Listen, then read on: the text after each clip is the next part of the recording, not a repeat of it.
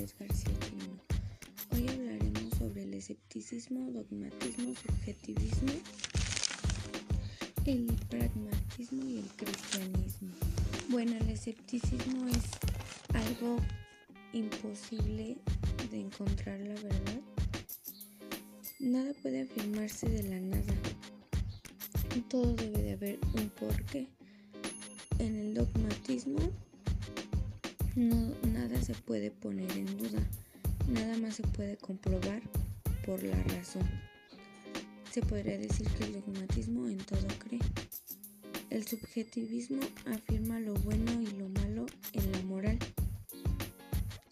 El sujeto juzga y define si una verdad es válida.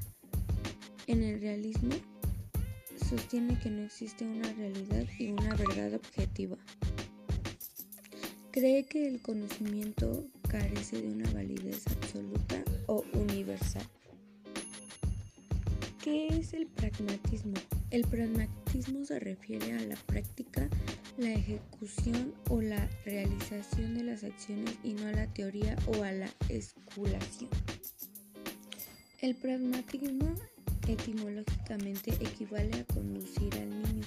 Se basa en la utilidad, siendo la utilidad la base de todo significado. Puede revolucionar la educación y cambiar radicalmente la manera de enfocarla.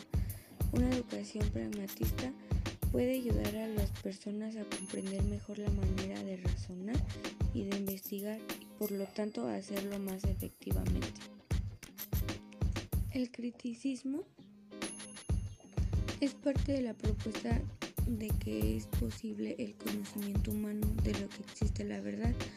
Pone la confianza en cuanto al conocimiento en general y desconfía de todo conocimiento determinado. Es todo de mi parte. Gracias.